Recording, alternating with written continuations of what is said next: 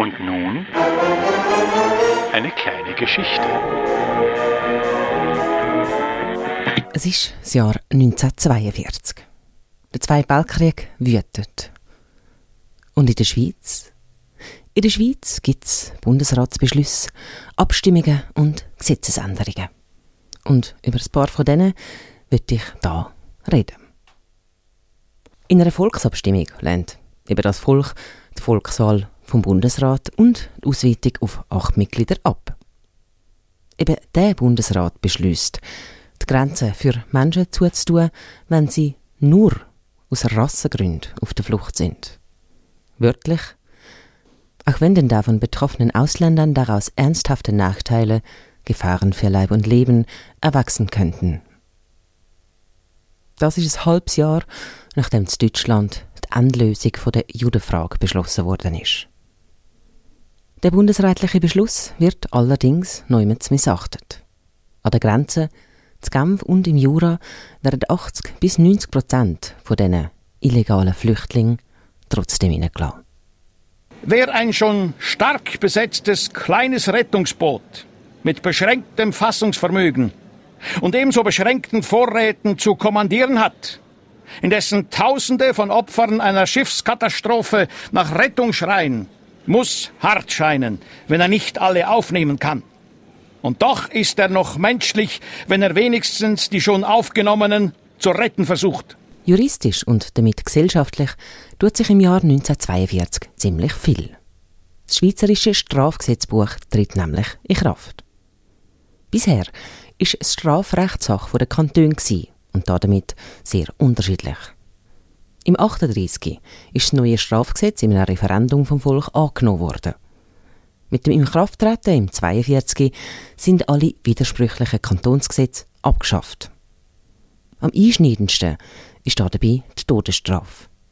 Die haben mehrere Kantone noch und auch ausgeführt.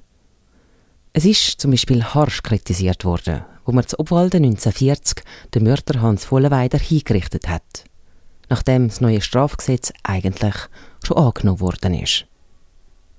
Die Todesstrafe lebt allerdings auch 1942 an einer anderen Ecke weiter. Im Militär. Während dem Zweiten Weltkrieg werden 17 Männer wegen Landesverrat verurteilt und erschossen. Waffenhändler und Produzenten, die die Nazis beliefern, werden natürlich nicht belangt. Was würde denn sonst heute auch im Kunsthaus hängen? Eine weitere Änderung, die das bundesweite Strafgesetz einleitet, steht im Artikel 194 Nummer 1. Der stellt Personen unter Strafe, wo eine unmündige Person des gleichen Geschlechtes von mehr als 16 Jahren zur Vornahme oder zur Duldung unzüchtiger Handlungen verführt. Im Umkehrschluss heißt das, einvernehmliche homosexuelle Handlungen zwischen Erwachsenen ab 20 ist legal. In ein paar welschen Kantonen ist das vorher schon der Fall gewesen. Nicht so in der Deutschschweiz. Vor allem Zürich wird als Zuflucht für Schwule immer wichtiger.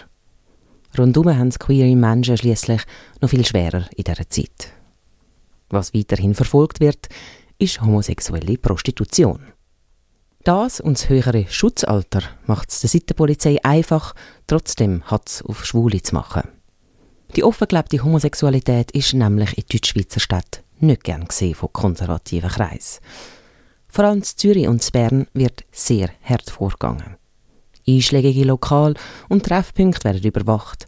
Schwule im Militär werden mit einem verschlüsselten Eintrag im Dienstbüchlein an der Karriere gehindert und Zeiten leitet ein Schwulenregister an. Streiten die Tatsache und dass sie Homosexuelle zielt verfolgen, aber jahrzehntelang ab. Erst 60 Jahre später wird wenigstens die strafrechtliche Ungleichbehandlung endlich abgeschafft. Das war eine kleine Geschichte.